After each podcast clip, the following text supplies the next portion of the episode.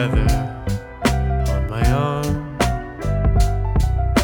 And every type of bad weather, I feel it come, feel it come. And every kind of bright ray, you shine in the day. It never 所以我就说，虽然我社交网络戒断，但是我发现我最近还挺喜欢听各种就是呃那种 video podcast 或者是那种视频讲座。对我最近，因为我每天有的时候会跑步嘛，然后跑步的时候，我最近在听一个呃就是讲《百年孤独》的一个讲座，每个讲座。三个小时，然后他一共讲了有十十讲吧，现在还在继续，还没讲到十讲。我觉得还挺愉快的，就比看社交网络就是要愉快很多，而且比看短视频也愉快很多。对，因为我后来我我就觉得那个时间，就比如说他讲三个小时，就那个时间的那个长度，确实能够带来一些改变，就是比短视频的那个，我觉得它对大脑的影响，包括它分泌多巴胺的方式，反正我是觉得是有很 很很很很大的不一样的。嗯，我之前在播客节目里，因为我很早做播客嘛，所以也有人问一些关于播客的问题，我就表达过，就是因为现在做内容不是有一个越来越短的趋势嘛，对所以其实我当时提出的想法就是，我是比较喜欢长内容的，因为我觉得，尤其像我们探讨一个事情，可能要足够的长度才能解释清楚那件事情。对，所以你爱听什么播客吗？我什么都听，呃国内国内、国外国内国内，比如说忽左忽右这种偏一些哦时政加历史的。明白。我好像国内的会听反派影评啊，哦，对反派我偶尔也听，对对对。但我，看电影看的没有那么多，所以我很担心剧透，我就 我就不敢听。但是我后来发现，我喜欢，我不喜欢听聊天儿的，就是我喜欢纯聊的听，那种对我喜欢听一个人啊，就是讲，就或者是一种提问式的那种，就我觉得那种好像对我来说收获更大，就纯聊天儿。因为我原来也做过谈话节目的嘉宾嘛，我就是这就觉得纯聊天他，有的时候会会照顾节目效果啊，或者是什么，就是故意搞笑，就那种我其实不太，我喜欢非常干的干，就是啊 巨干无比的那种。哎，那我、嗯我有一个很喜欢的聊电影的节目叫硬影像，我不知道哦，你有没我没听听过啊？对，嗯我可以晚一点发给你。好呀好呀，我回他是去看看。他是罗登老师，就是有一个很著名的摄影师叫罗潘，他是他的哥哥，应该是他哥哥。嗯罗潘就是给冯小刚拍《我不是潘金莲》的摄影、哦，啊，罗东老师好像是不是原来在知乎上面有过啊那个对对对他好像是电影的大影评什么的对，好像有印对象，对。但我其实也没那么喜欢看电影，所以我只是喜欢听波比的声音。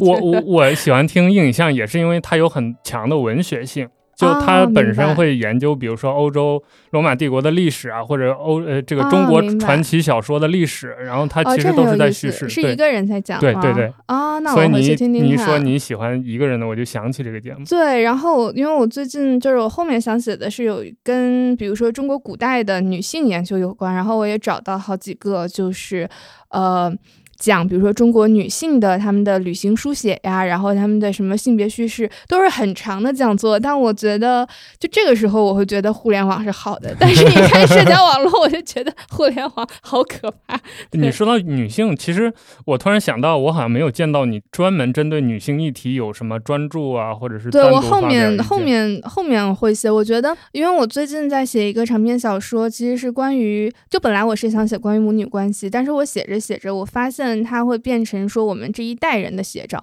那我们这一代人也包括就是你说所谓的。女性意识觉醒，那那包括我自己，我其实是这两年就是对自己有一个有一个反思或者思考，因为我从小到大，其实我觉得我还是一个在男权体制下的获益者，就是因为我后来还有一段时间，我老问人家说，哎，你怎么看才女这个称呼？就是因为我后来发现，因为其实在中国古代，它是有一类的这这种所谓的才女的啊 stereotype，、对就是。就是它是有一套行为的标准，然后从李清照或者怎么样，就是它是有它是有一些标准，然后你要满足这些标准，然后你就是可以在这个男性所主导的舆论场上有一个自己的一个位置，你代表的被男人认可的 好女人，差不多这样。对对对但是我其实也是现在渐渐的我在开始说，那这个这个叙事离我本人到底差距有多大？然后我在这个过程中。牺牲掉了多大的自我，或者是我为了顺从这套叙事做出了多大的妥协？所以，我其实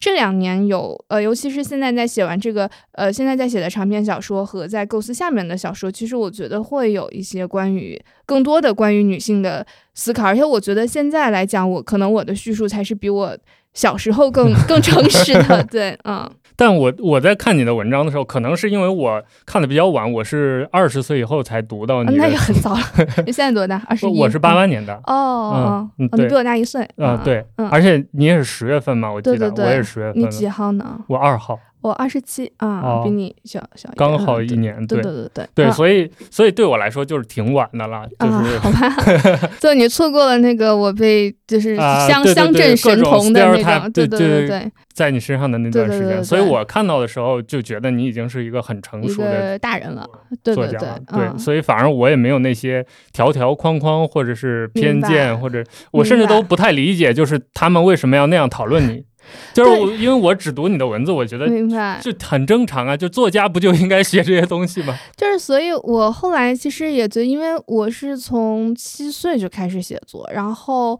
九岁出书，然后那时候其实还是一个前互联网时代，所以我后来其实发现，因为所谓成名或者是在公共。呃，视野下的时间太长，然后你的人就变得有点像一个活化石一样，就是好像那个时代的每一个浪潮也好，或者是思潮也好，都在你身上留下了痕迹。然后这也是我最近在写这个小说感觉到的。我记得我当刚开始写呃写作的时候，然后那时候我是七岁开始写，然后市面上有一批神童作家，还有六岁半开始写的，包括韩寒其实也算是对。然后其实呃韩寒是更大一点，是到新概念作文那一波。然后又有青春作家，然后后来其实，在网络的时代，然后又开始出现了 KOL，然后所以我会觉得，哦，原来我目睹或经历过那么多这种时代思潮的变化，所以我其实想想，我觉得还挺神奇的。然后，但是我觉得我们这一代其实没有特别好的被。被书写过，就是就是你所经历的时代的时代的变迁，其实我觉得没有被很好的梳理过。对你说到这个，我想到我在读《我不曾经历苦难》那个 经历沧桑，不是经历 苦难。对不起，你又给我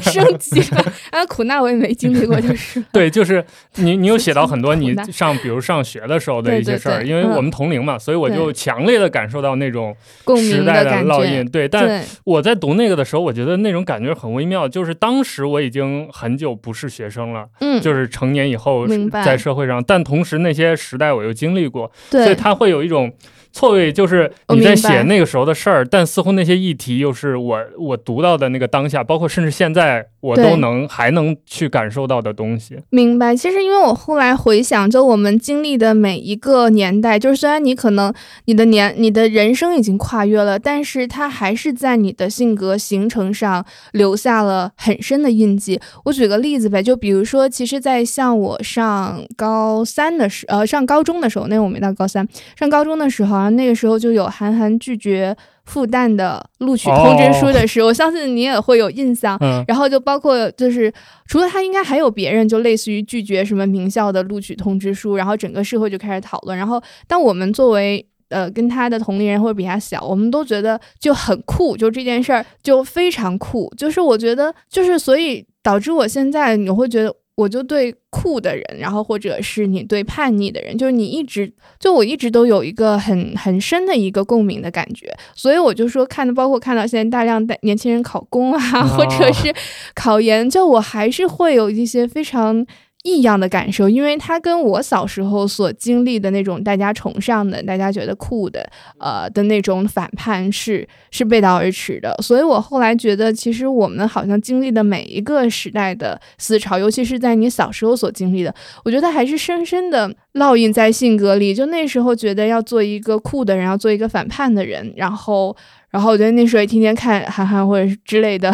之类的博客，然后还有想成为韩寒的人有很多，就包括我没参加过新概念作文，但我也知道其他的作者其实都是有点那样的风格，就是你是想嗯叛逃一条主流所规定的一个优秀的道路，但是你会看到哦，好像这样的想法在。我们长大的时候，我们三十多岁的时候，然后。已经结束了，就这样的这样的想法，好像就至少他已经不是在现在隔阂的感觉。对，至少在年轻人当中不是主流了。所以我是觉得那样这种时代的变化，我一直觉得还挺有意思的。嗯对，我在读你的书的时候就有这种感觉，就是因为我们是完全字面意义上的同龄人嘛，所以我能完整的理解你在说的，比如说当时的一些社会的人的思潮啊、状态那种。对，但是可能更年轻的他看他就会觉得有点。不适应，他就会觉得，哎，嗯，怎么怎么会这样写？我所经历的时代不是这样的呀。那那你更小的孩子，他们经历的时代确实不是这样，他们是在互联网、社交、社交媒体就是当中成长起来的。我觉得肯定会有很大的代际的区别。嗯，哎，刚好想听听你的想法，就是你作为一个职业的作家，你怎么看这种所谓的作家的时代的局限或者时代的特征呢？因为其实有很多历史上的成名作家都有这样的问题，就是他的。被奉为圭臬的经典作品，放到比如之后的某一个时代，大家去读的时候，觉得就这么回事儿嘛，或者也没说什么嘛，或者是看不懂啊等等。对，就是。嗯，就比如说前段时间我还跟一个小朋友在讨论，他是在美国，呃，就是读写作相关的，就是专业的那种哥伦比亚的创意写作。然后他就聊到说，因为现在海明威在他们的阅读过程中已经被取消了，就是海明威是就是是一个负面 典型，作为一个作为一个白的，作为一个作为一个白男，对，作为一个白男作家，然后大家会说他的作品。没有女性意识，然后所有的女的，就是要么就疯狂的爱这个硬汉，然后要么就就死了。他所有作品当中的女的，然后就都是不好的。然后所以就是海明威是一个被他们的文学史或者当今可能流行的文学史，就是在某种程度上就是已经被否定，或者被否定了，或或者被一部分人否定了一点。然后他就说到他跟几个同学在聊天的时候。然后几个白男同学还是说，哎呀，喝醉了，说我们其实还是很喜欢海明威的。然后但是酒醒了之后非常恐惧，说你千万不要说出去。就听着有点像苏联笑话对，奇怪的苏联的笑话的版本，就是说那个千万不要说我们喜欢海明威。所以我我我后来觉得，你其实，在任何的，就是呃。体制当中，任何的文化环境当中，我觉得这都是非常正常的。就是你发现一个作家的过时，我觉得是很正常的一件事，因为一个人没有办法去做到全知全能。对，所以，所以包括我，嗯，就是前去年前年看了大量的经典作品之后，其实你发现很多经典作品是非常非常过时的。你比如说像。托斯托耶夫斯基，就我们我们都觉得托斯托耶夫斯基是一个非常非常对非常伟大的一个人，但是托斯托耶夫斯基就是他有一个，其实现在看来我们也觉得很奇怪的一个观点，他就觉得俄罗斯应该不断扩张，他甚至扩张到亚洲去，就是这个，就他生平生前最后一篇文章，甚至是写这，他觉得这个是一个俄罗斯这片土地是唯一的一个宰神的土地，然后他觉得应该。无限扩张，那其实这个观点在我们现在看起来也觉得挺搞笑的。对啊，它也不符合联合国所规定的这个 这个国际法公约，对吧？这都行。对，所以所以我是说，你会看到那个作家的局限性是没有办法的。我觉得它是一个无法被克服的东西。但是在另外一个层面上，作家要不要？为了追求你说所谓的政治正确也好，或者是时代精神也好，而妥协呢？就是我我个人觉得，我觉得答案也是不要，因为我我觉得我对小说最呃就是印象最深，或者是我自己最推崇的一句话是前段时间呃过世的米兰昆德拉说的，他说小说是复杂性的艺术，就是你没有办法去有一个。是，就是它是解决了，就是是非对错解决不了的问题。所有好的小说都描述的是那些灰色的、不可被描述的东西。对，所以我觉得，如果作家你反复考虑，说我这个东西有没有政治正确，有没有女性意识，有没有符合现现在这个这个时代的思潮，那我觉得你写出来的不是文学，我觉得是一个正确但是没有意义的一个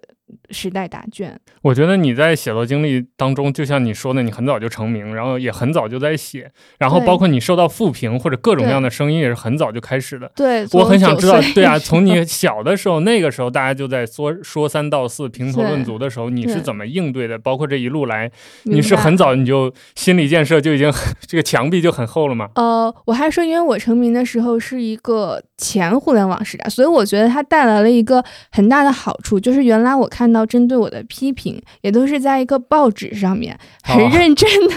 写了一版。我记得，因为我小时候说过一句话，就是类似于说。早熟的苹果好卖吧，就也是我非常哗众取宠的一句话。那十十一岁、十二岁的时候说的。然后后来我就有一天在我们老家吃早饭的时候，然后就看到那个早饭的摊上有一个很大的一个报纸，就是就是那个批评我的很大的一篇文章，整版都是批评。然后我当时就好兴奋，我当时就跟我妈说，就是妈，我我出名了。所以我觉得。就是大家说出名要趁早嘛，就是这个的出名要趁早的好处，就是我小时候其实对恶评中的恶，然后我觉得就是我后来可以把它引申为人性之恶，其实我不太有那么强和那么深刻的理解。就是你觉得就是就像是老师的批评一样，或者是呃长辈的批评一样，就你不觉得是一个。人性之恶，一个很复杂的一个东西，所以我觉得我小时候反而没有那么在乎，就是恶评。但是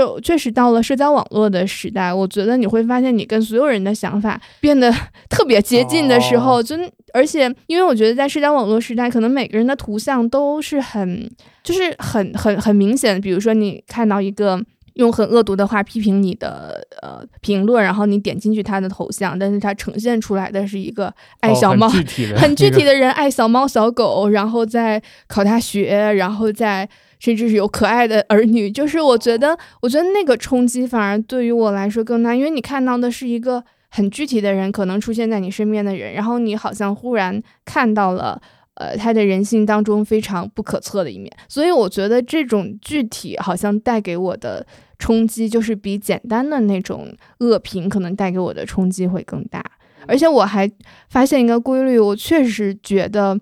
在这一点上，我确实觉得女性的素质比男性的素质高，就 是呃，很少有女性用很恶毒的话去批评，就是大部分其实还是呃。就是对占多数的还是男性，而且他们就是会那种恶评就比较下三路，但女性的话相对来说就不会。嗯，你作为一个女作家，会觉得格外的被男性凝视或者是针对吗？嗯，其实我觉得男性凝视怎么讲，它是一个，就是它是一个以后来的一个词汇，就早在这个词汇之前，我觉得很多女作家就都被男男性凝视，对，就是可能从十八世纪开始就开始凝视，就我觉得肯定会，而且呃，我觉得更确切的词就是我不不只是说我自己，更确切的词，我发现女性的作家确实在历史上被。猎巫的次数是比男性要多的。你说凝视也可以互相凝视吧，就是我觉得凝视 其实是一个，就是在我看来甚至都没有那么那么那么严重的一个词汇。然后，但是看历史上，其实女作家或者是女性知识分子确实被猎巫的次数更多。你比如说，像呃。像写《简爱》的那个勃朗特，然后他刚出书的时候，他用的是男性的一个化名，然后后来大家发现他是一个女的的时候，很多评论就说，如果这个书是一个男的写的话，它是一个好书；然后如果是一个女性写的书的话，它就太恶心了。那包括像波伏娃刚出《第二性》的时候，大家也是就是所有的评论就说太恶心了，就是这书怎么能那么恶心？甚至包括。呃，像去年得诺奖的，我非常喜欢的法国女作家就安妮埃尔诺，然后她得诺奖之后，其实也有很多的法国的评论界就觉得她写这么差，她怎么？能能得诺奖，就是所以我是觉得你，然后包括甚至我觉得早到简奥斯汀，然后我觉得好像是图尔斯泰还是哪个伟大的作家说过，就是想把简奥斯汀从他的坟墓里面给刨出来，然后把他的头骨敲碎之类的，就你看到很像一个那种 incel 的那种留言，所以我就觉得其实纵观嗯整个的文学史，就是我发现。男性他确实是对女性表达，他是有一种排斥啊，就是他有一种有一种嗯，天然的，我不知道这种是天然的还是后天驯化规训的，他是会有一种不舒服，然后尤其是当他觉得，呃，女性的观点对他有所。冒犯，或者是他觉得冲击到他熟悉领域的时候，我觉得他就会出现一副就被冒犯的应激反应。因为你现在是一个断网的状态嘛，我们在 在在来给我科普一下网络上。不是我我，因为我在准备这期节目的时候，我之前对你的个人生生活是完全不了解的，所以我非常就我脑中我非常担心你是一种就是呃社交上很自闭，然后内心澎湃的那种状态，呃，因为。比如说，我看圆桌派，你也是那种，就是整个桌里面最弱势的那一个，甚至 甚至就是经常看起来比较腼腆的那个。对，然后包括你写的书也是，你写书就是很。犀利的状态，所以我会脑中构想你可能是那种，就是跟人不怎么社交，但是心里的话全都写在书上。实际上呢，就发现是个社社交社交悍匪，是吧？就还挺能说，而且挺开朗的。对，我听了 GQ 你那期节目，就一开场就是你在咚咚咚输出了二十分钟不带停嘛，我就在想啊，可能我我们今天聊天也没有那么困难，不就不不困难的，就是因为我觉得大家也是对女作家有一种。想象嘛，就觉得女作家都是那种不爱见人啊，然后怎么样？但是其实我觉得不是，而且而且我不是有讨好型人格嘛，所以我就哦，你居然是讨好型人 格，所以我就是那种特别想让人高兴，就特别想让人快乐的那种人，就是我就我就你不觉得我一直很怕给。对方造成不舒服的感觉，就是对，所以甚甚至你比如说你之前受的非议，我我记得我很很喜欢那个例子，就是大家都说要娶徐静，就是想娶徐静蕾那样的人，但最后娶了蒋方舟这样的人，那个那个例子，对，想 娶着吗？对 对对对，就是，而且我我发现我好像，比如说把这些恶，把这些调侃的话，我好像复述出来。我也没有什么心心理负担，对我就是一个特别不想让别人不高兴的人。嗯，对你说的调侃，我很喜欢你书里的那个那个东西，就是我印象极其深刻。就是你说你从小顺风顺水，但你那一代人都是什么伤痛文学，就大家都要打上标签。呃，就是照片一定得是黑白的，然后 对 title 后面都一定要跟跟着什么伤痛、疼痛之类的名字，然后然后为为了就是你其实你也没那么疼痛，但是为了随大家的愿，你你也跟着就 我也得疼痛一下，对对，就是包括我记得那时候呃，就是跟那个后来当新概念作文评委的老师聊，他说当时接受到的。那种投稿，然后就一半都说自己是个孤儿，就是说自己身世的时候都说自己是孤儿。包括我们后来看我那个中学的时候看那个青春文学，就就是基本上是女的都得被校园霸凌，或者是去打个胎，都得写点这种对，都是打个就是打个胎，就是基本上都就是我觉得这种情节特别特别的常见。所以我那时候我觉得我是不是有点过于的 开朗和快乐？我也应该就是。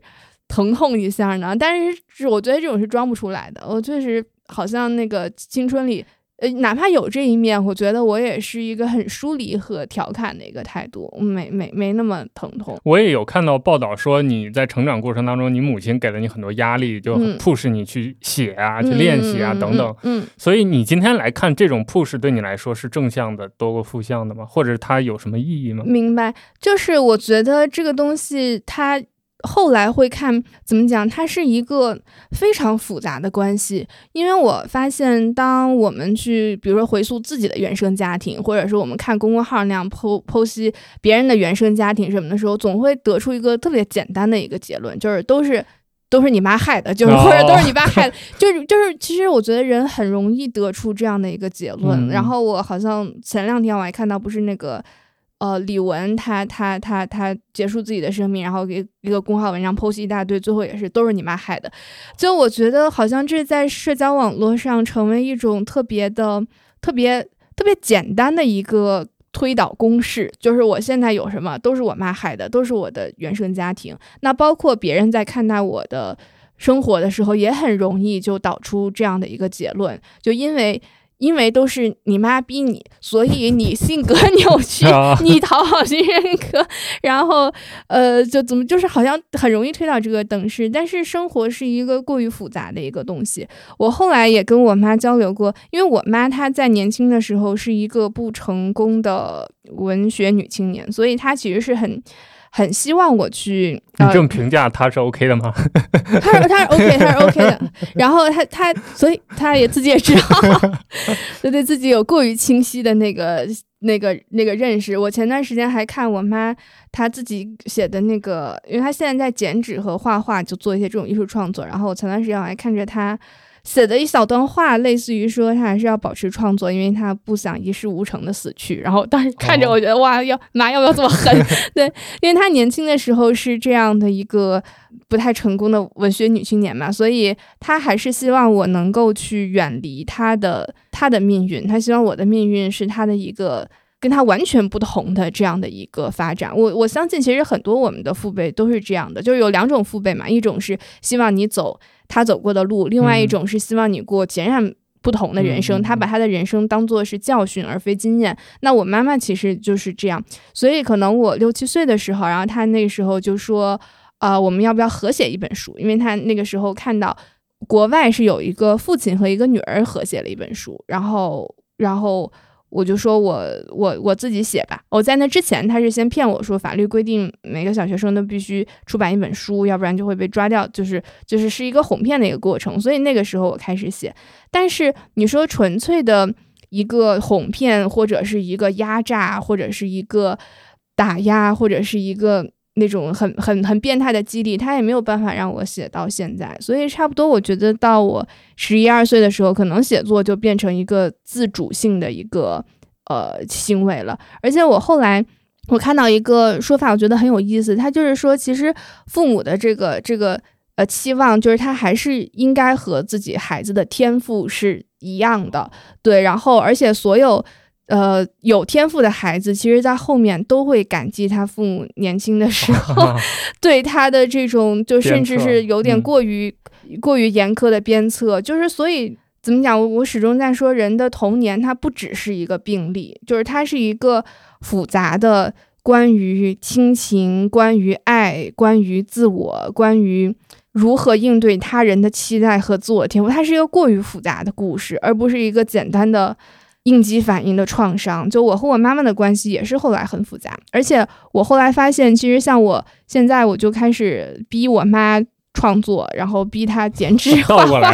对，就很像是她小时候对待我的方式，然后就是一种不切实际的鼓励，比如说，哇，你太厉害了，我觉得你这个这比现在所有的女性作家都厉害，比所有的女性艺术家都厉害，就是就是就是，我发现我们的那个。呃，方式是就是方式是一样的，就我对他的方式和他小时候对我的方式，我发现是一样的。他小时候对我也是，其实你说是过于严格的要求，倒不如说是不切实际的鼓励。我当时刚写完，呃，六岁半吧，刚写完自己第一篇文章，他就说太好了，太厉害了，肯定能出书。就是，所以其实那个信念一直是支撑着我。出书这件事儿会是一个很强的推动力吗？就是你，当你写着写着，你发现你的作品真的可以被出版，然后甚至你的同龄人都会以你的文章或者以你的书作为好作文之类的标杆的时候，你你当时的那个状态是怎样的呢？其实，其实就是很多人会觉得会想象一种就是。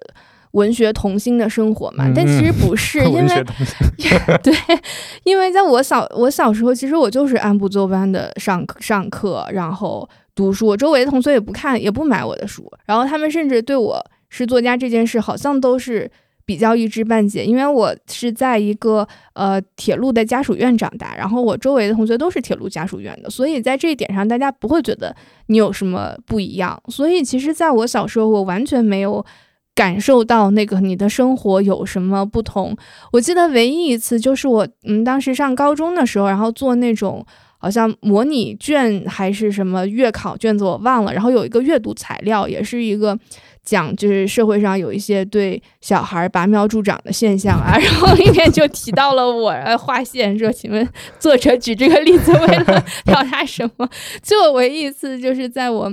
呃，就遭遇说啊，自己是一个自己和自己的文本碰撞，我觉得反而是在那样的一个例子当中。其他的，我觉得我的学生生活跟大家没有什么特别大的不一样，就只是我那时候可能有点自视甚高，所以我人缘不太好。但是那个完我完全是我我的问题，我就觉得我比你们都厉害，我比你们都想的深刻，对都想的深刻。然后再加上我当时是一个胖子，就是我其实是很，我后来回想我的很多的，我觉得对对外界的，我觉得敌意其实是来自于我是一个胖子，就是我的自卑导致我觉得你们都不喜欢我，所以我要先不喜欢你们。就是，所以其实是一个很，就是一个很很青春期的一种一种反应，嗯，哎，对你说到这个，我我想追问一下，就是你刚才说到你在文本上相跟你自己相见，你和大家是什么反应？就大家就笑嘛，就是大家也他们知道是你吗？就写了我的名字，就包括就是蒋方舟，就是蒋方舟，对对对对对，我还跟一跟一大堆就是。少年犯之类的并列呗，反正是不是少年犯我忘了，反正都是不太好的人，就是并列。然后我也忘了，然后就我就正常的答题，然后同学就有的有的笑，有的不笑，就是其实都很平常。你会发发现，画在生活当中都很平常。嗯，你刚才说到自视身高这件事儿，这也是我特别想听你讲一讲的。就是我在看你的，看你的书的时候，就感觉到我是个自视身高的人。那倒不是，就是我对我确实能感觉到，就是我我只看我不读那个背景知识，我觉得这就是一个很正常的成熟作家写的东西。但他确实是，比如可能就是你十六七岁就已经出的书了。对，我而且里面就会探讨一些关于社会啊、历史啊等等的这些东西。对，然后我就会联想到自己，就是我在那个时候可能。也会想到这些话题，但如果让我写，我可能没有这么深刻，或者我想不到这么深，嗯，所以我就会反复的推想或者猜想，你当时你在那个年龄，你的心理活动啊，你的状态，你的认知是什么样的？所以这你当时的真实状况是怎么样？每天忧国忧民吗？痛苦吗？或者怎么？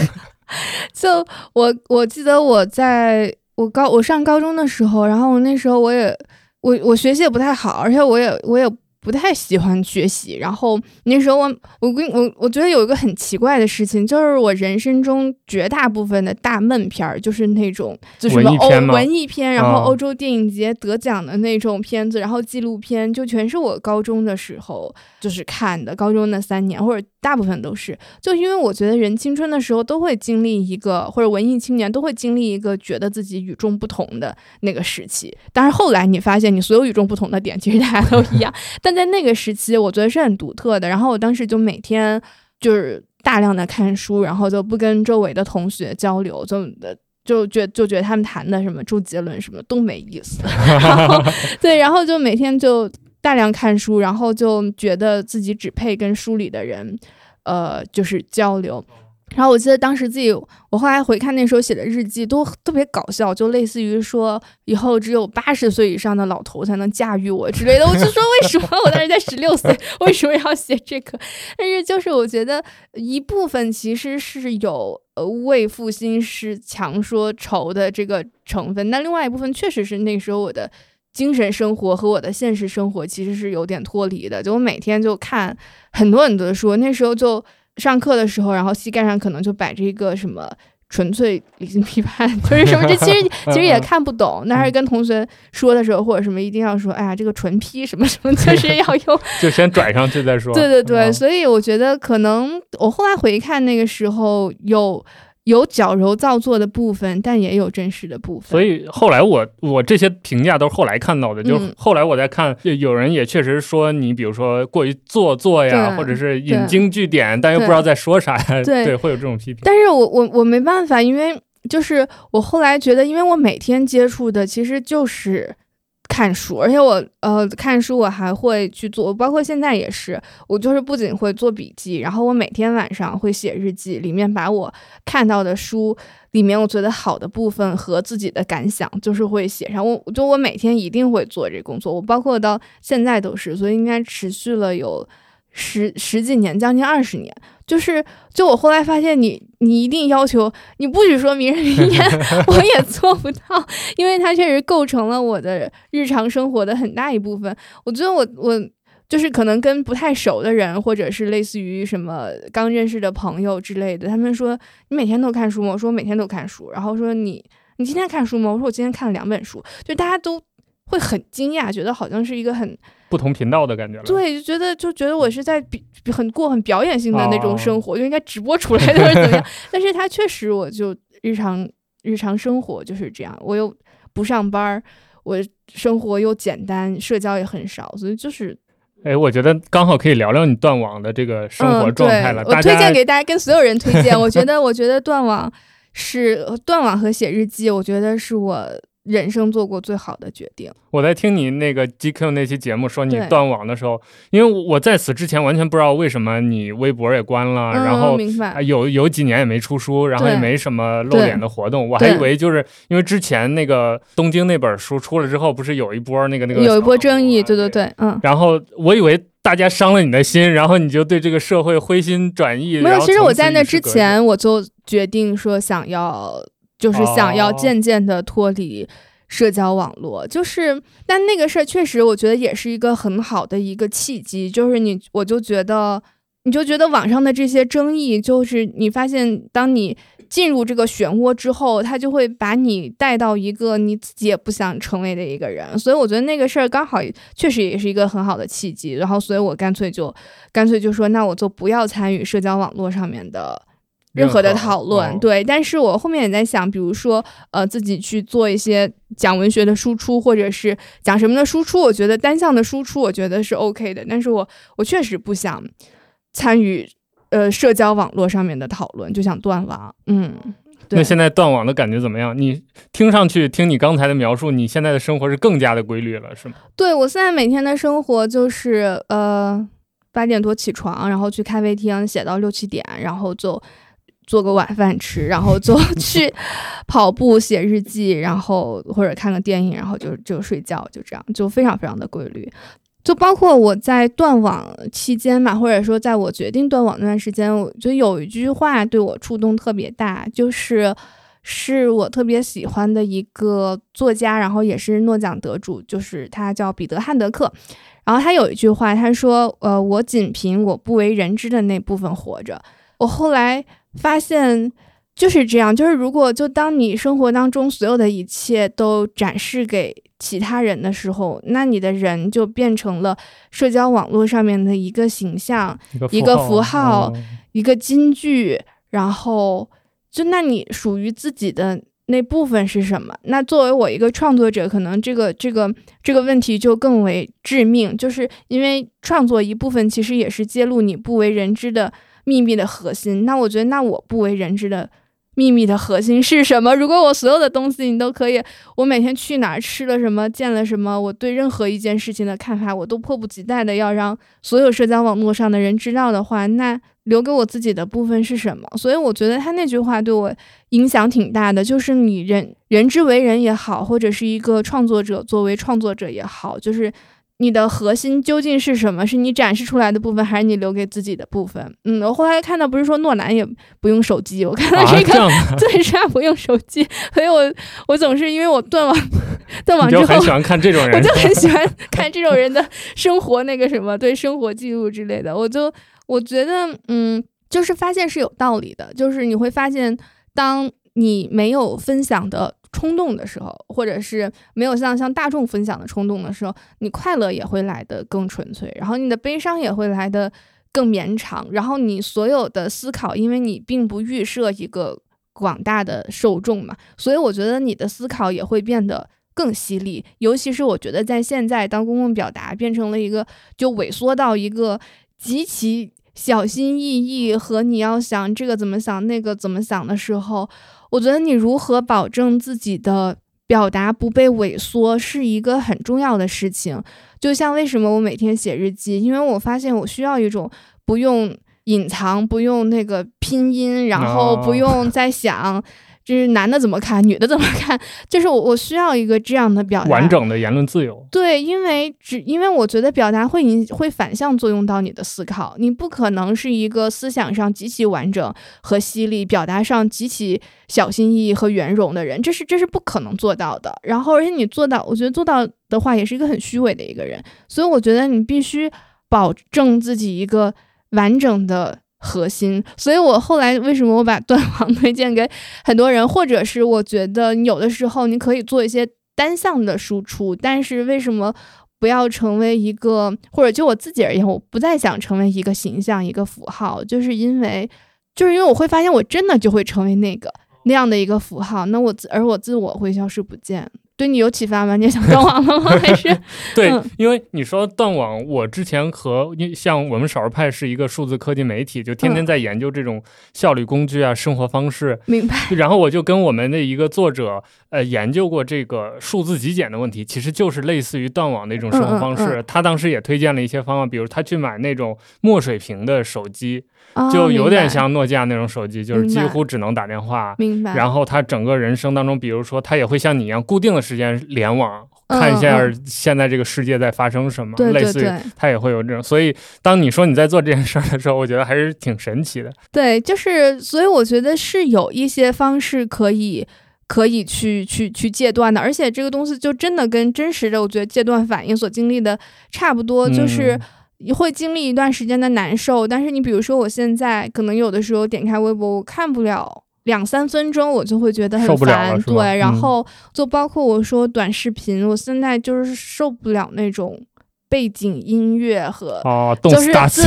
就不忍动次打次，还有什么那种哈哈哈，就是你知道，就是在模板的音乐，就是有的时候，有的时候在公共场合，人家会公放出来，就我真的是有特别强烈的，就是想。生理上想吐的那种冲动，所以我就觉得他他可能就让我现在我真的我也我不会去就不太想去主动的去看，嗯，被动的甚至都不想。你这个断网的这种反思或者这种感受和你东京的那段生活有关系吗？因为，嗯，我在读那本书的时候，我觉得你确实好像和和以前不一样了。因为那本书里真的就有点像日记一样，就是你看了一个展，哎，这个为什么这么大？这个为什么画的这么好？就也不表达什么，然后甚甚至也没有什么结论，没什么意义，就有点虚无的感觉。但似乎又能感受到你整个在东京那段时间，就像你前面就那本书前面说的，就是你确实。就是没有目的的生活。你知道，我我我后来还就是写过一篇文章，就是呃，是我有一天在那个就是在东湖旁边就坐了一个下午，我就去看湖。就是虽然这个表述出来你觉得特别恶心，就是特别做作，但是我确实是就是开始的时候我觉得很无聊，但是我后来发现，人如果无法忍受无聊的话，你也。无法忍受生活，就是因为你会发现那个生活的大部分就是由无聊组成的。但是你一旦你度度过心理上度过那个无聊的时期，你就会发现无限的乐趣和精妙，就是和自然的变化也好，或者是所有人的状态也好，就是但是你心理上得度过无聊。那我觉得你比如说像这种快现在快节奏的生活，或者是信息那种 news junkie 的那种那种那种生活。我觉得或者信息焦虑症，我觉得就是我们度过不了心理上面的无聊。就你一旦无聊，你就想拿起手机，然后看看你的朋友在干什么，然后世界上在发生什么，然后就是这个人他怎么想，那个人怎么想。虽然都是和你无关的人，但是我自己觉得人是必须要忍受无聊，而且 对，而且忍受到这一步，就是你才能发现，哦，生活可能是一副别的别的样子。就包括我之前看过一个作家说，他说每个作家人生当中都会有一段，就是所谓的 recording，就是你在你说录制也好，或者说观察也好，就是那一段时间，就那一段时间，你可能就是在观察生活到底是什么样，每个人的状态到底是什么样。我觉得那个那段时间可能就会对嗯对人的影响比较大。包括我在东京也是，因为我每天太寂寞了，真是。真的是一个人怎么可以寂寞到这个样子？我当时我就记得，我当时，嗯，就是好像去那个洗衣房洗衣服，然后后来我发现少洗了一只袜子，然后我就单独洗那个袜子，然后洗了四十分钟，我就在他面前待了四十分钟，就看着那个袜子转动。我当时在想，哇，如果寂寞有形状，一定是一个在洗衣机里搅动的袜子。所以就是一个就如此寂寞的时光。但是我后来发现，它确实能够让我，也让我体会到。原来忽视掉的一些生活乐趣和生活感受，嗯，那你现在在忙什么呢？最近我最近就是在写的，因为我刚刚完成了一个书，是一个呃呃评论集，就除了讲俄罗斯文学，然后还讲了，比如说我喜欢的一部分女性作家，然后还有一些别的作家。它会是一本书吗？呃，它可能因为它字数有点多，可能会分成上下两本，对，然后。嗯，然后现在是在写一个长篇，就是我刚刚跟你说的，就是讲，其实是以我和我母亲的关系为蓝本，讲母女关系的一个长篇小说。我估计，嗯，今年年内也能写完改完。然后我后面还有一个，就是想写的一个短篇小说集，加一个就是有点学术学术性的一个东西的一个呃一个计划。所以就是我觉得就是拼命的在写吧，就是。最近啊，好像别的也没什么，别的好像对对其他的东西也没有特别感兴趣的。我想问一个可能播不出来的问题啊，就你会觉得当，因为我自己在读你的书的时候，就我我这次在准备，我回翻了很多东西，我会每一篇我都在想，现在可能都出版不了了，或者是发不出来了。嗯嗯，你会有这种压力或者是不会？就是我有的时候在看我。呃，之前写的写的文章或者什么时候，我也会跟你有同样的感觉，但是，但我觉得那个感觉发生了变化。就开始的时候，我是一种就是觉得有点后怕，或者是觉得啊，我当时怎么会这么写？但是我后来反而会变成一种庆幸，就是幸亏我在某一个时间段，然后我写了自己的感受或者什么样。我后来觉得，这可能就是对待生活的看法，就是人不应该为自己做了什么而后悔，而应该为自己没做什么而后悔。就是这也是我这两年看很多经典文学作品的一个感受。就是其实很多的呃经典的文学，我并不是说我的作品是经典文学，而是我说呃经典文学也好，或者是重要的文章也好，或者是重要的作品也好，就是它都是经历了很长时间的被。掩埋也好，被批评也好，被怎么样也好，但是，但是作家不会因为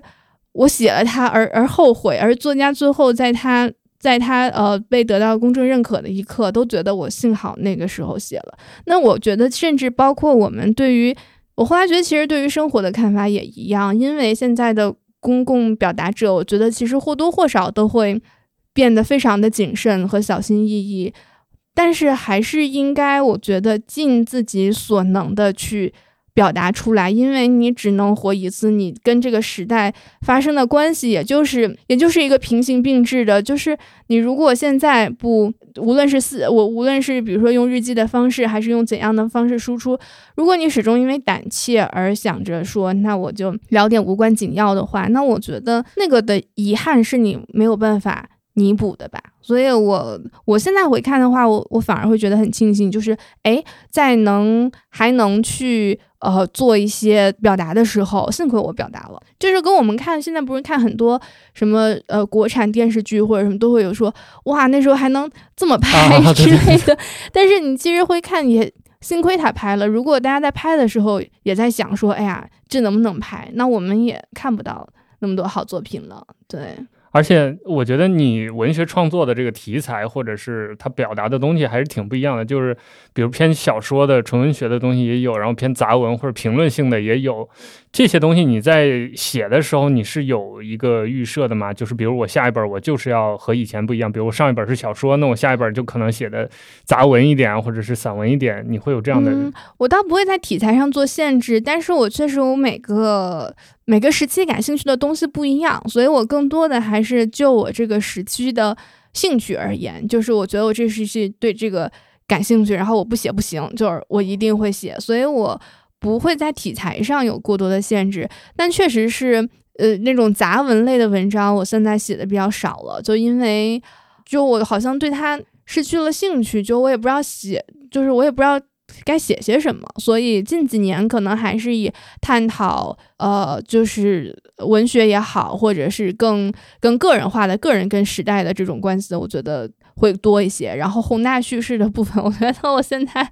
有点写不动了吧？嗯，那你作为一个职业的作家，平时会有什么记录灵感的方式吗？因为我虽然不以这个就是写作，呃，不能说不以写，我都就是我写的都是科技类的文章，但我也会，比如说有其他方面文学方面的一些灵感，我就会简单的记录一下，甚至写个开头什么的。等你写完开头之后，你会继续往下写吗？我就会放鸽子，但但可能。两年以后我会填两年前的一个鸽子，但是就是因为我也不以这个为生，所以它完全变成了我的一个业余爱好或者兴趣。但但你呢？你会专门的，比如说记录一下，或者是规整一下，或者是怎么样吗？甚至专门找一个时间，就是来涌出一些灵感。这个也很难吗？你坐这儿说好，涌出灵感，就是是什么超超级英雄的奇怪的设施？对，就是没有。但是我有的时候，比如说我后来发现，我确实是在跑步的时候灵感比较多，然后我就会呃用手机录音，或者是自己给自己发微信，然后就记下只言片语，然后就回家之后就赶紧把它给。写下来，你是会当场如果有灵感，当场能应写尽写的那种吗？呃，是，我觉得差不多是对。但是你比如说，我现在在写长篇小说的话，就是你所有的灵感都是跟长篇小说有关的。就就是如果是有别的小说的想法，我可能就不会立刻去去写。对，但是我也会把它给记录下来，然后我每天都会整理，然后会开心的文档会记会记下说我要写什么，就我可能写什么。嗯，其实我发现很多作家都这样做。你比如说。我后来看那个，呃，余华他他之前出的《文成》的，就是他新的小说的时候，就他好像也是一个他十几年前的一个想法，然后他就就是抽屉文学嘛，他可能就写了一半，然后就搁抽屉了，他可能有好多好多个不同的文学抽屉。我我我好像是这样。对，然后他他可能拿出来之后，他觉得哎，他还是对这个有兴趣，或者他觉得能把这个写成功的几率比较大，然后他就顺着顺着写。对，所以我觉得可能大部分作家都有很多。呃，荒废了好多年的那种开头啊，或者是想法呀什么的，嗯，但是我后来发现，你有想法，你还是得赶紧把它写出来，因为你对于一个故事的热情其实是很，其实是很短暂的。你可能过了过了一会儿，你就会觉得对这个故事没热情了。刚好我们顺着聊聊关于工具的吧，这个是少数派的读者和听众很感兴趣的，因为我们平时就在研究各种的 app 呀，各种的效率工具啊，所以你平时有会用什么工具吗？番茄钟，所以我有两个番茄钟，就是一个是呃实体的番茄钟，就我在家写作的话，我就会跟表一样的那个东西。对对对，就那种十几二十块钱的那种很便宜的一个。我本我有两个，本来有一个它它发出的那声音太像一个定时炸弹了，就是它那个。走走走表的声音巨大，然后我后来就换了一个静音的，可能六十多块钱吧。就是，然后我的工作习惯是，比如说我早上吃完饭，然后嗯呃九点钟就是能正式的就完全坐下来开始工作了。然后我可能就规定自己工作九个三十分钟，然后每个三十分钟中间会休息个。十到十五分钟。哦，原来你也是这样按阶段的。我以为你会比较呃，怎么说啊？对，随性，就是没有没有写多久算多久。你知道很奇怪，就是我人生最怀念的时间是高三的时候，因为很多人对他们来说高三都是人生的噩梦嘛。当我回想，我觉得我高三好幸福啊！我每天一大早就开始学习，学习到晚上，就是我就是我，我妈都说我可能内心住着一个衡水中学，就是我我非常喜欢 被。被规训的生活，就我是一个天生不爱自由的一个人，就是包括我为什么你刚刚谈到说很多，就我妈她让我写作，我也不会反抗，就是我就很喜欢被人家管，我就是一个需要被。所以你把你的自由都用在了那些精神世界里。对，但是在生活中，我是一个。需要被人管的一个人，或者是我就会喜欢这种节奏吗？对我喜欢节奏，我喜欢极其规律的那种生活方式，所以我就是每天可能会规呃规定自己工作九个番茄钟，然后如果我在比如在咖啡厅写作，我不方便带 实体的番茄钟，我就会用那个 app 的番茄钟，也是工作三十分钟，然后每个。每个中间休息十到十五分钟，然后另外我写作用的是那个尤里西斯，就是那个我觉得我们的之所以能聊天的原因是赞助商吗？不是，就是纯粹是纯粹是呃，就是因为我们就是经常报道或者是写这些工具的玩法，所以关系就比较好啊。我我也是，就是确实是我自从用了尤里西斯，我就抛弃了其他的。写作软件，我真的觉得它非常好用。就它对我来说，这不是广告，我也 我没有收钱。就我觉得它对我来说最好用的是一个，你可以看到你在所有时期的历史版本。哦你知道那个功能吗？就是比如说，我觉得，我觉得，哎呀，我我上一个小时写的更好。我就我就能我就看所有的历史版本，我就能看到我上一个小时写的那个版本。就这个东西，我觉得对于我来说是特别特别有用的。那看来真是一个人有一个人的用法。就我之前也跟别的用户聊过，大家可能看中的，比如说是它漂亮啊，或者是它有 Go Tracking 的那个功能。什么叫 Go Tracking？就是你想写多少字，你不是可以在那个圆环那儿是吗？啊，完了。而且他们说什么会会 Markdown 的就会特别那，但我也不会。哦，你是不分格式的，就比如说大小标题，你就放在那儿是吗？哦，我也会，就是那个一个井号是大标题，两个井号是小一点的，会的。我就 只会，但是我就仅仅止于此，我就只会那个。但是 Go Tracking 这个我还没有用过。哦，所以你更更看重它历史版本回溯。对，因为 Go Tracking 对我来说没有什么用，就我有的时候反而是怕写的过多，而不是怕达不到那个。哦。对，而且因为我。写作很多年嘛，所以我对于字数啊，或者是我对于说，哎呀，完完就是怕完成不了啊，我完全没有这方面的，我也没有。没太有拖延症的什么的问题啊！哎，刚好说到这个，你有没有就是你现在回想，在你这个写作生涯当中，是真的，比如某一个部分是对你这个写作的能力是有真正练习到或者是提升到的东西？有，我就是我觉得是一个是一个是一个时期，就是我在十一岁的时候，十一岁半快十二岁的时候，那时候开始给南方都市报写专栏，然后。那个时候是一周要写，呃，一周要写五篇，每一篇都要五百字到一，呃，不，八百字到一千字左右，就每就是一周要写五篇。然后那时候同时我还在还在上学，然后所以我那。那段呃，从十二岁应该到后来到十五岁，后来到十五岁，我又开始给《新京报》写专栏，就两边报纸一起开专栏。然后我还在读书，然后那段时间我每天就是呃三点起床，然后就开始写。这么早？对，然后就因为因为我要上课嘛，然后就就就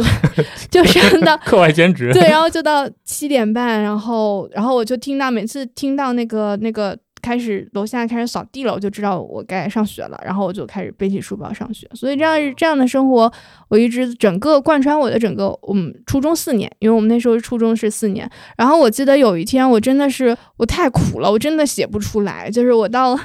我到七点多，我真的原来你也有这样的时候 被编辑催稿。我是一个十二岁的小孩想看，然后 然后我就觉得自己太可怜，我写不出来，然后又又要上学，我就没有办法，我就我就在我们家阳台上，我就。以以死相逼，我就跨坐在那个阳台上，我就哦，所以你是字面意义的以死相逼，字面意义上以死相逼。我跟我妈说说，你去给我办退学，要不然我就 跳。然后我妈说，哎呀，这是四楼，你也跳不死啊。就是我说不管。然后后来我妈去学校，然后老师就说说，因为我当时小时候成绩还不错，然后就说还是不要退学，但是你可以让我不写作业。所以我初中整个我就没有写过作业，我就放学之后我就不写作业，我就直接。在家玩一玩，玩一玩，晃一晃，然后看看书，然后就开始睡觉，然后到三点钟就起床，开始写到七点多。我我觉得那个时期是挺能锻炼人的，就锻炼人的部分就是，无论你有没有灵感，就是你都得写，就是你硬写，对，然后就是你后来发现人硬写是可以写出来的，真的。而且我因为我那时候就很小嘛，就是年纪很小，所以我觉得也算是个。童子功，然后就就导致我现在，嗯，你比如说在要在很短的时间内去写出一个东西，或者是什么，就对我来说好像不是特别大的问题，对。然后以及比如说快速看书，然后快速去去去整理的能力和快速把它形成一个。对自己有有效的一个文本的能力，我觉得这个能力好像就是我从小的时候养成的。然后，而且我当时写的专栏，还有后来我在新京报开的专栏是讲历史的，而且是写那种就中国古代的那种笔记小说。然后，所以我大概买了跟我人差不多高的那么厚的，就是中国历代的笔记小说，然后就一篇一篇的看看有哪个能写。所以我，所以我那段时间应该是对我写作能力提升最大的一段时间。嗯，而且我觉得跟现在的。我后来那段时间呢，我后来发现生物钟跟那种什么迪士尼的 CEO 或者是各种 成功学大师，他们不都是四点起床吗？我就发现好像跟我那时候也居然契合上了。对对对，就那是我人生最像一个成功学大佬的一段时间。但是我我我觉得还是有用的。我觉得最大的用就是他告诉我，就是说我能做到啊。然后所以，当然这个听起来很很鸡汤和。和和有点有点成功学的意味，但确实是那个心理暗示对我来说是是成立的。就直到现在，可能我在面对一个比较大的课题或者什么的时候，我都会有很强的心理暗示或者是成功经验，就说说。说没问题，我可以做到。嗯，那对于比如说现在想入坑学习写作的人来说，你会推荐他有这种强迫式的，或者是类似于 Go Tracking 的这这这种写法或者练习方法吗？你说快逃 对一样入坑的人快逃。嗯，我不知道，你说就是，其实你说现在想入坑写作的人，我我我我甚至觉得，如果让我现在开始写作的话，我都达不到我从小开始写作的时候的那种能力和高度。但是就是，如果是确实是很想写的话，我觉得强迫工作是一个很好的方式。比如说，我认识的好几个作家，就是呃出书比较规律的那种，出书比较规律，而且出的很多的，差不多都是早上早上六七点起床开始写。然后像村上春树，他也是他写长篇的时候，他是三点。三四点起床，然后写到早上九点，而且他空腹写，他就只喝一个美式咖啡，然后就吃几个那种饼干什么的，就跟这个 准备差不多，然后就写到九点钟，然后他就出去跑马拉松。呃，然后而且他说他为什么要跑马拉松，是因为他觉得他也觉得跑马拉松很痛苦，但是他觉得既然他每天都可以跑马拉松，那他每天。就也可以写作，对，所以其实是这样的关系。然后我所有我认识，我觉得写作习惯特别好的作家，都是一大早开始写，而不是说好像坐下来灵感涌现，就是就不是这样的。所以我会推荐给刚入坑的创作者吧，就无论是写小说或者是写什么文体，我觉得，因为大家觉得不用上班的一个好处就是不用。打卡和不用考勤，会比较散漫自由。但是你这样真的就就很容易就一直散漫，所以我觉得建立起来一个规律的，我我我我我觉得早起是比较好的，这样的时间表会更理想一些。就因为我自己像很多人一样，就是也经历过，好像疫情期间大家都有一点晨昏颠倒，就我觉得那个太太痛苦了。你在疫情期间是也保持着。这种规律的状态吗？对我，对我是，但是我很多的朋友，就我大概有个一周左右的时间，就是你就晨昏颠倒，然后看新闻啊或者什么的。但是我可能很快就调整过来。但我周围有朋友确实是，就每天不知 白天黑夜，就就我觉得那种对于创作的状态来说，其实不太不太好。就我自己的感觉是。然后另外，就我觉得你得强迫自己有没有灵感都得写。就我自己的很大的一个。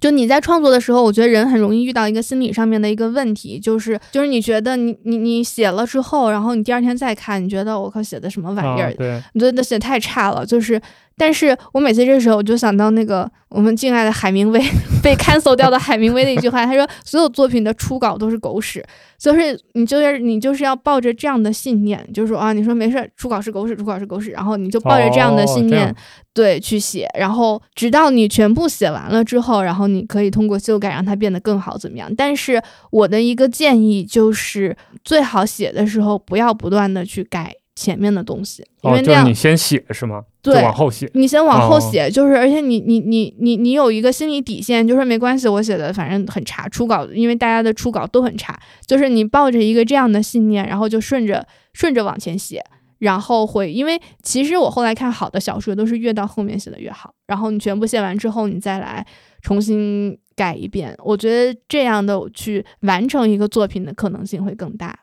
那你有观察过，或者是大概估算过，比如说你的初稿的狗屎率，或者是通过率大概是怎样的吗？就比如说有没有那种特别顺，大部分都是一稿过，或者是反而是初稿最好的时候？我觉得我我对我来说，我是写作习惯需要，我现在看虽然我写了二十多年，但我觉得也应该改一改，因为我原来是在媒体写作，媒体写作，你想我。七点钟就要上学了，我根本没时间 看，我要我要去早自习了。所以我觉得后来其实我觉得自己的写作一个不好的习惯就是我修改太少。然后我后来再回看自己之前那些作品，我每次我觉得我最大的呃最大的遗憾也是说，哎呀，如果我能改个半年就好了。但是比如说经常有出版社催呀或者是什么的，就我觉得。我我改的算比较不多的，但是我现在想尽量的去慢下来和多去改自己的作品，就每个我觉得尽量改个三四遍，而原来我都是写完了就就交给出版社或者怎么样，不太会去改。我现在想多让自己改一改。嗯，你之前出书的时候被出版社催稿的时候多吗？听上去也不会太多。嗯。原来会会有过被出被出版社催稿的时候，对，但是就还好，我基本上还是不太拖延的一个人，嗯，对，但是就我觉得小时候被锻炼出来的吧，而且过了，而且过了三十岁之后，我发现人就越来越不拖延了。你有你有这样的感觉吗？呃，我还是挺拖延的，但但。呃，我又不一样，你知道 ADHD 吗？就老罗也有这个毛病。我知道，对我是这样的，所以我只要不吃药，我就就跟吃药之前是完全两人。对，你吃了药就能集中。就是我要打十个，就你一周的工作，我今天全给你弄完。但我不吃药，我就爱谁谁，这种状态。哦，那。药好买吗？不 不好买，合法途道不好，途径不好买。好，那那，但是我自己是过了三十岁之后，我可能二十多岁的时候会有点拖延，因为我二十多岁的时候觉得世界太好玩了，真的，我二十多岁的时候我就觉得哇，互联网也好好玩啊，微博也好好玩，我那时候就觉得所有的东西都好好玩，然后可能刚出一个 app 或者刚出一个什么呃什么社交软件，自己就会试，但是我现在过了三十岁之后。你觉得那世界没有那么好玩了，或者让你觉得好玩和兴奋的那个东西变得越来越少了，所以我就包括发现人三十岁之后社交也会变得就是只是你原来那些固定的朋友，对，然后所以我好像那个拖延症就就越来越就越来越痊愈了，因为没有什么让我觉得好玩的东西了。嗯，我是因为有很多那种你无法拖延或者无法不面对的事情，我觉得变多了，所以。就我那个拖延的底线会越来的越高一点。对，然后所以我觉得这个其实是也是写作者所需要，因为你经常看到一个人他他说我一个小说写十年，因为大家都相信那种曹雪芹什么什么十十年磨一剑的神话，但是我告诉你，现实生活中根本不是。就是我发现的一个规律，就是一个作品如果拖得特别久，你如果在看的话，你会发现它的那个文章里面的气脉就是已经是断掉的。就是好很好的作品，或者说比较优秀的作品，很多还都是一气呵成。所以我觉得，我给刚入坑的写作者的建议也是说，你尽量还是给自己规定一个比较短的一个 deadline，你不要想我这个东西，或者说初稿，你你规定一个短 deadline，然后尽量一口气写完，不要想着说我十 年才能出精品，你十年你就忘了你要你要写的这个东西了。嗯，而且。呃，反正我看到有一些作家比较极端的情况是说他们会去，比如说村上春树好像是在瑞士的一个 旅馆里写，然后而且他说这话特别凡尔赛，他说我也不知道我有多少钱，但是我知道我可以每天住这个 瑞士，就是一个外面虽然我们都知道他可以，对，就外面能看到雪山的一个那个一个一个旅馆，然后像比如还有有名的像 J.K. 罗琳，他是在一个。呃，他是在一个一个一个古堡酒店里，而且他晚上是回家的，所以他就是像哦上班一样，他像上班一样写，就是白天然后写到晚上他就回家。然后像我，我是去呃，我大概一可能一半的时间是去咖啡厅写，然后那个咖啡厅很不舒服，很不舒服，然后也很不好吃，所以因为我吃也在，就有时候吃也在里面，就也也不好吃，也不舒服。然后但是我就会规定自己，就是一定要坐满那个那个时间。嗯，其实还是像坐班一样。就像坐班儿一样，对，所以，所以我觉得妄想说通过写作来逃离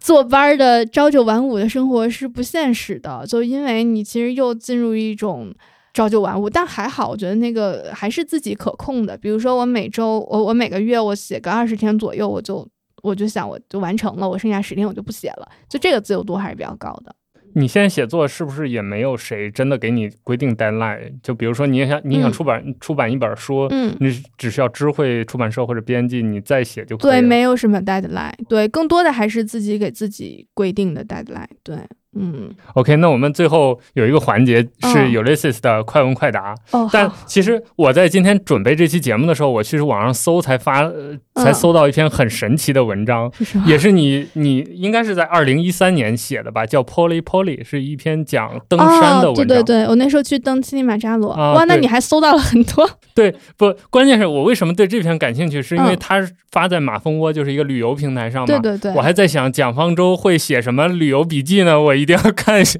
对，那就看到了这本书，嗯，然后呃，不是这篇文章，对，在这篇文章最后你还 Q 到了尤里西斯，但是是丁尼斯丁尼生的对那个诗对尤里西斯，而不是事实上这个工具的得名。对，因为我特别喜欢丁尼生的那个那个那个诗，所以对，而且而且不是那个乔伊斯的，不是乔伊斯，好像有个小说是乔伊斯的小说也叫尤里西斯嘛，所以我当时我用这个。最开始我也是觉得他名字特别的浪漫。你是冲这个名字选的这个工具？就是呃，开始的时候我也是看有人推荐，但是你看到这个名字的时候，你就会有一种。心动，怦然心动，你就觉得好像他跟你有一些，就是跟跟我有一些适配，对对对对对，哦，还挺有意思。我当初看到这个，因为他那个时候 icon 是 butterfly 嘛，我以为因为有一种，就是它那个 icon 的那个大蝴蝶的品种名字好像就叫 Ulysses 啊。我一开始以为他们是一个这这种玩这挂浪漫的这个，后来我才发现，原来他们最早就是因为那那本尤里西斯，所以才啊对。哦，对，我刚刚想起来还有一个功能。我用的比较多，就是因为它是不是有那个文稿组的那个功能？因为我呃，就是一个文稿文件夹的对文件夹，然后因为我写一本书可能有好多文章，然后所以我就可以呃很很清楚的看到我的那个。各个，因为我而且我可能同时在写不同的那个书的那个进度或者是资料的进度，所以我就可以看到我的所有的 东西的完成度或者拖到不同的文件夹里，我觉得这也挺好的。哎，刚好我我突然想到一件事情，就是你会同时读几本书或者同时写多个作品吗？嗯，不会同时齐头并进的写，但是有的时候在写一个东西的时候，我觉得我可能会给另外的我想写的东西。有灵感的，我就会记下一些资料。读书的话，我会同时读好几本书。对，嗯，还挺有意思。对，好，那我们接下来来进行这个快问快答的环节。好的，第一个问题是你怎么认识 Ulysses 的，以及你为什么选择它作为你的主力写作工具？其实前面有有回答这个问题了，你有什么要补充的吗？我最早好像是在知乎上面看到有个人推荐说这个是最适合作家的写作工具，然后我其实是稍微有一点点。工具控，或者我觉得更像是文具控，就是因为我的笔也很多，而且我很喜欢评测 各种笔和本儿之类的。对，然后所以我当时我就有点工具控，然后所以我当时就用了，然后用了之后确实觉得挺好，而且。就是它从名字到外观，然后到其实我能想象的功能和我最需要的功能，它刚好都具备。那个是什么时间？你还记得？我记得应该比较早，我觉得可能得有个可能二零一八年或者二零一九年，反正我觉得是至少是疫情前，反正我用了很长一段时间。刚好下一个问题跟我想问的也有关联，就是你已经用 Ulysses 写了多少字，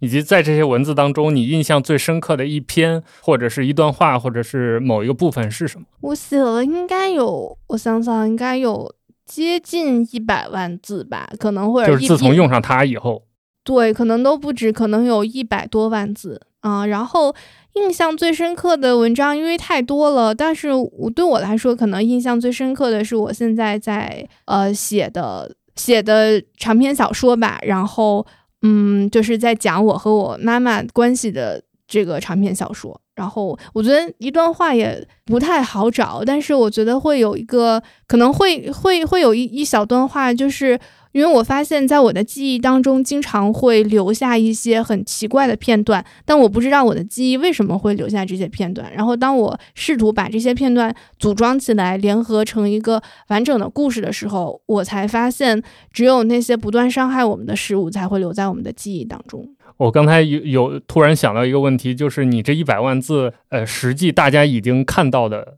有多少？你有算过？嗯，大概有个三分之一吧。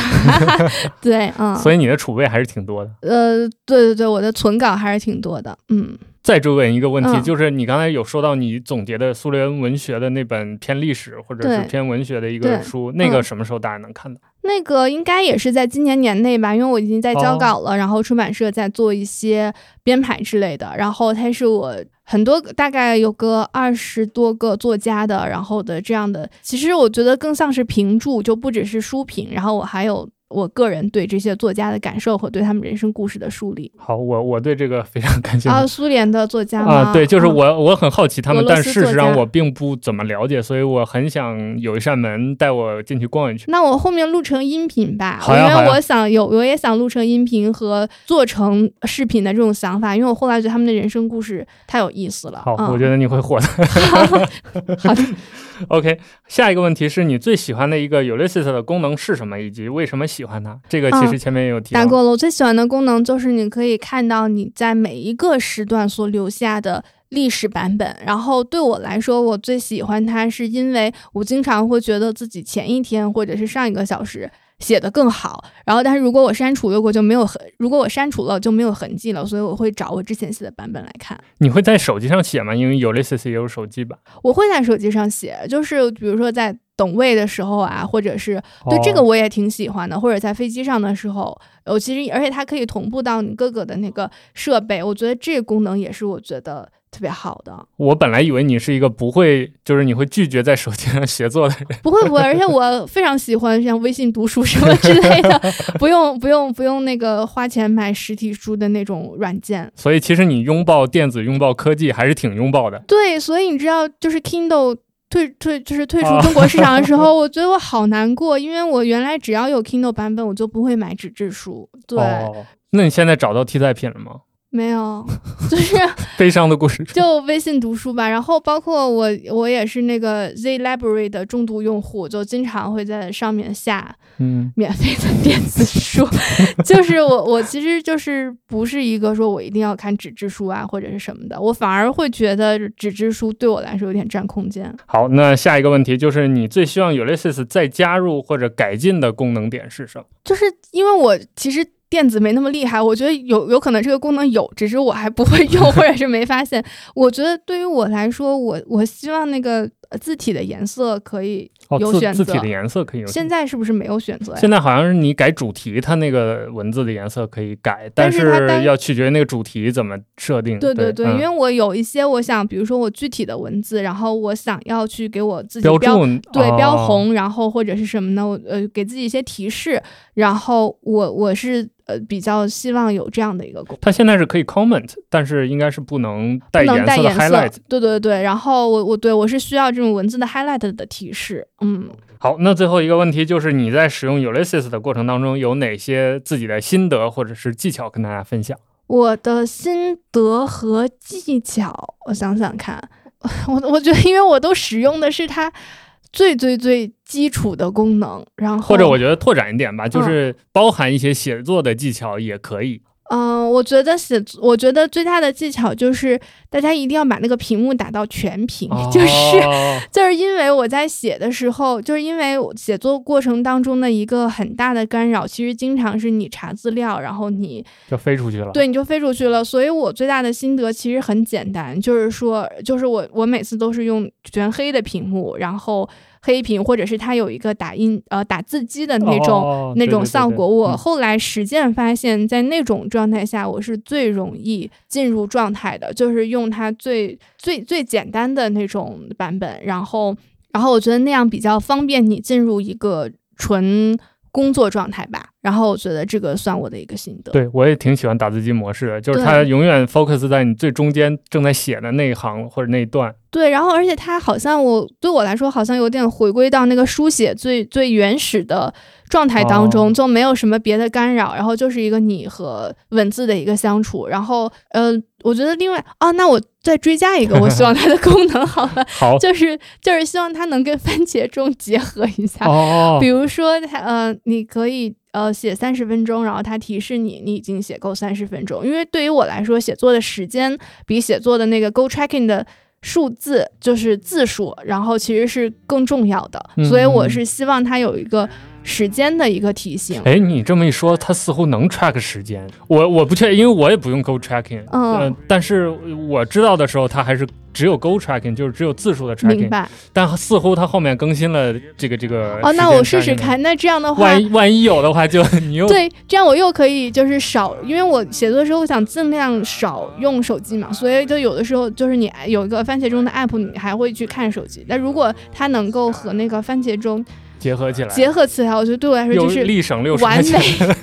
对，真的那个就就就太完美了，嗯，所以所以我觉得，我不知道这算心得还是建议，反正就是我在使用过程当中的一些感想。那其实今天我想问的都问完了，最后这个时间，我想你再跟比如关心你的人和你的书迷们说说话吧，就是你有什么想跟大家汇报一下或者聊一下的，可以在这这儿跟我们总结做一个总结硬聊啊，就跟。就是最后一句话吧。嗯，就是我还是想把想把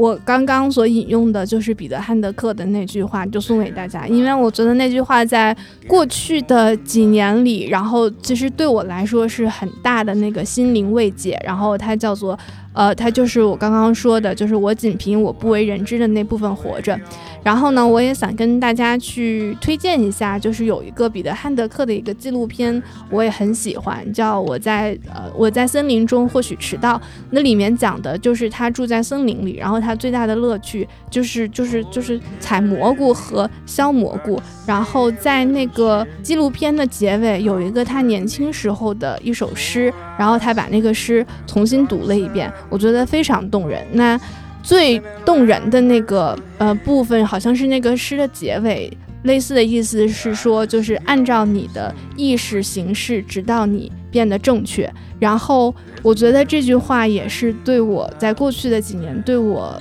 影响或者说激励特别大的一句话，因为呃在当下的我们，因为处在他人的目光当中，然后或主动或被动的暴露在他人的意识当中。和目光当中，我们总会在想自己是不是不够正确，什么样的东西才是正确的？但是按照彼得汉德克的话说，就是当你按照你自己真实的自我去生活、去创造，有一天你终将变得正确。那我把这句话送给大家。总结起来就是断网，对，断网保平安。对，对对对，鼓励大家就是去探索真实的生活和生活在真实中。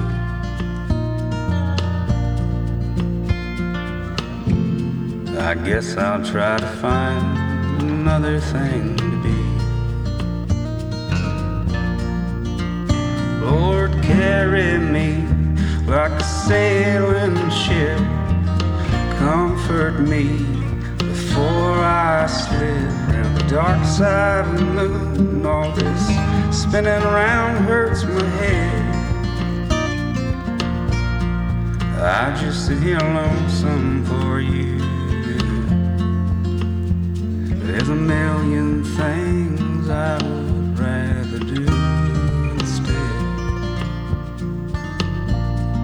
I just sit here lonesome for you.